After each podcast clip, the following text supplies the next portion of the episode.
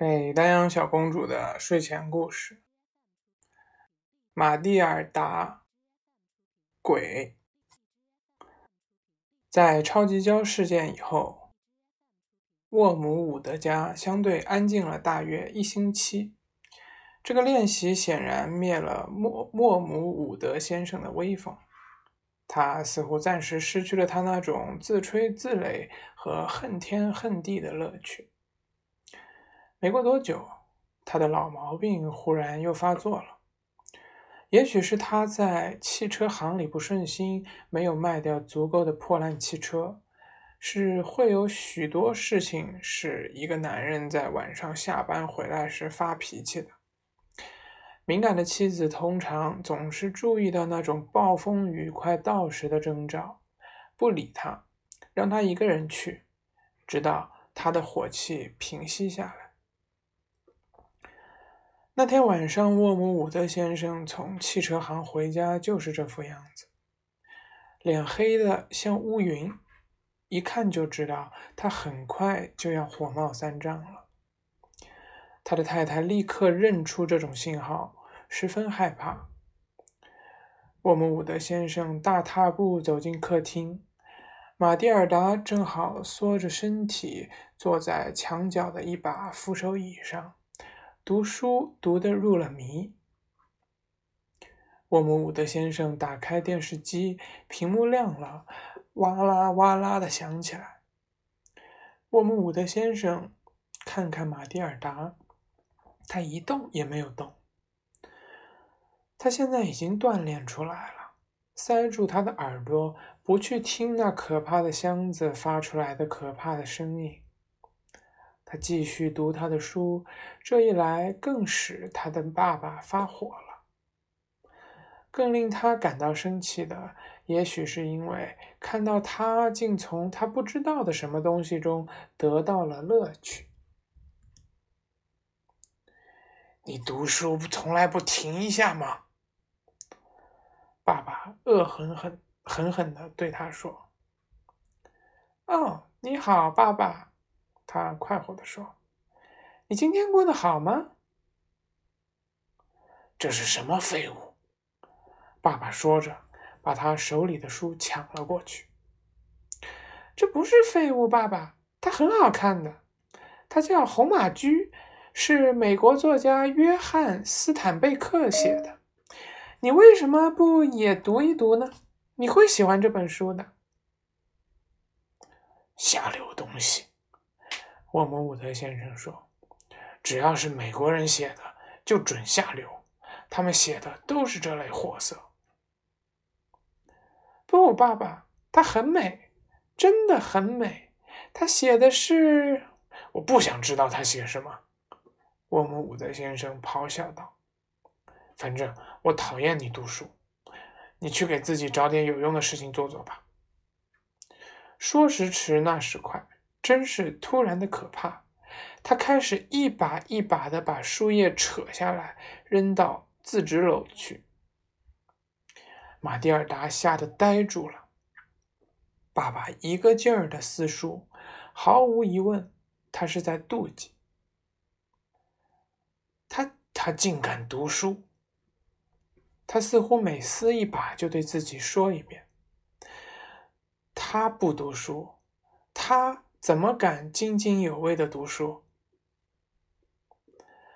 那是图书馆的书，马蒂尔达叫道：“它不是我的，我要把它还给菲尔普斯太太的。”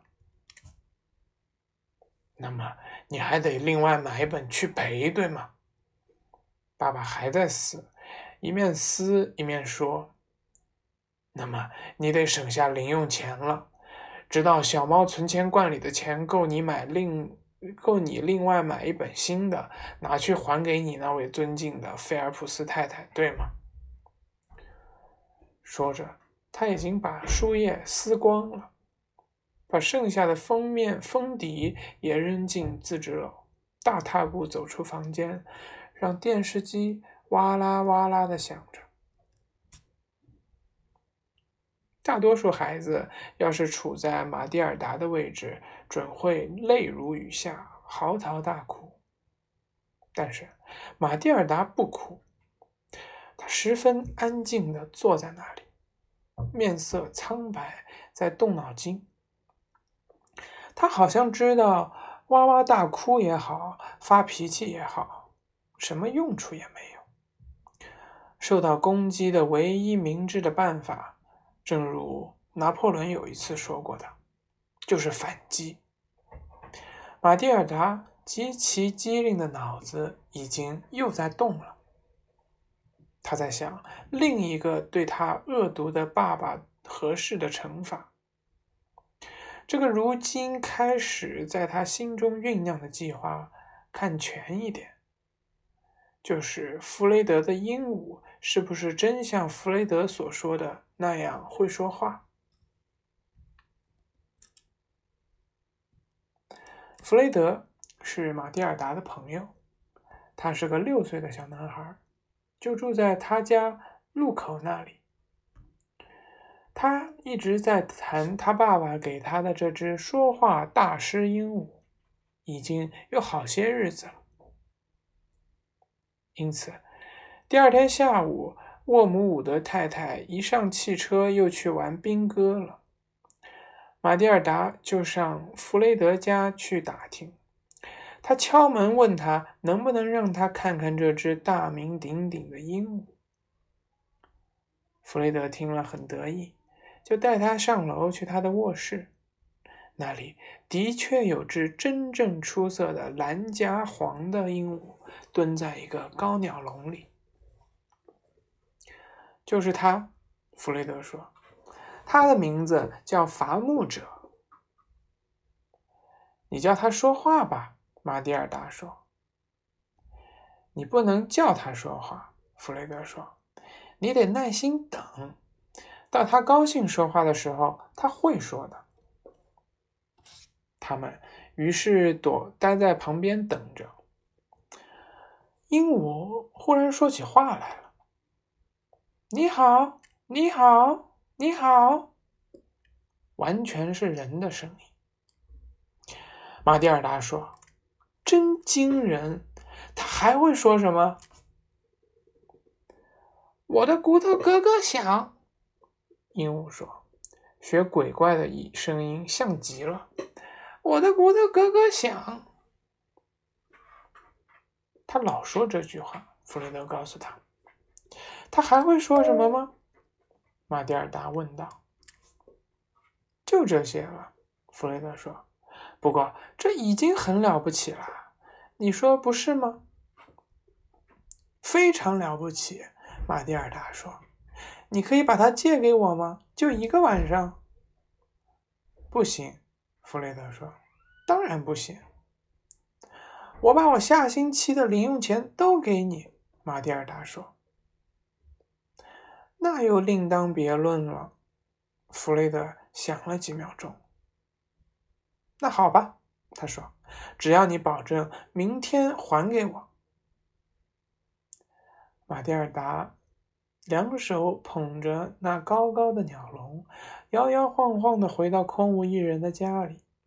餐厅里有个大壁炉，他动手把鸟笼塞进嵌在壁炉上面的烟囱里，不让人看见。这件事不太好办，可是他终于办成了。你好，你好，你好！鹦鹉在壁炉里面对他叫：“你好，你好！”闭嘴，你这傻瓜！马蒂尔达说着，出去洗掉手上的煤灰。那天晚上，当妈妈、爸爸、哥哥和马蒂尔达通照常在客厅里坐在电视机前面吃晚饭的时候，一个声音又响亮又清楚的从餐厅里传过门厅：“你好，你好，你好，哈利！”妈妈叫起来。脸都白了，屋里有人，我听见有人在说话。我也听到了，哥哥说。马蒂尔达猛地跳起来，关掉了电视机。嘘，他说：“仔细听着。”他们全部都停止吃饭，紧张的坐在那里，竖起了耳朵听。你好，你好，你好！那声音又来了。他来了，哥哥叫道：“是小偷！”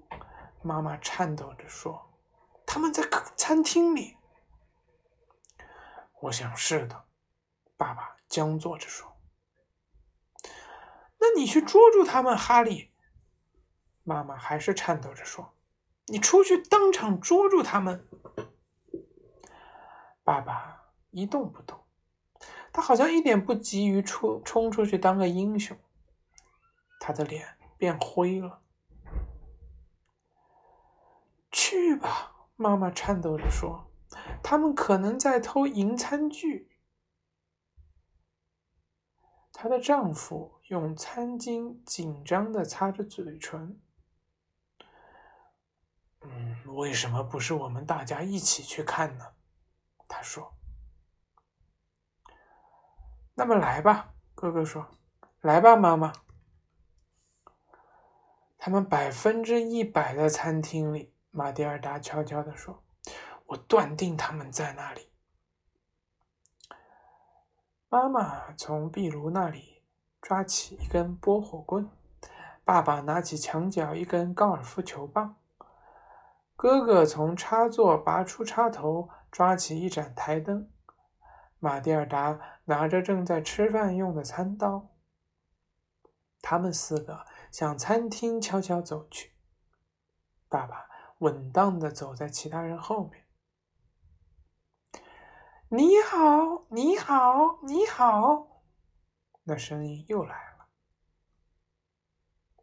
来吧！马蒂尔达一声大叫，高举他的餐刀。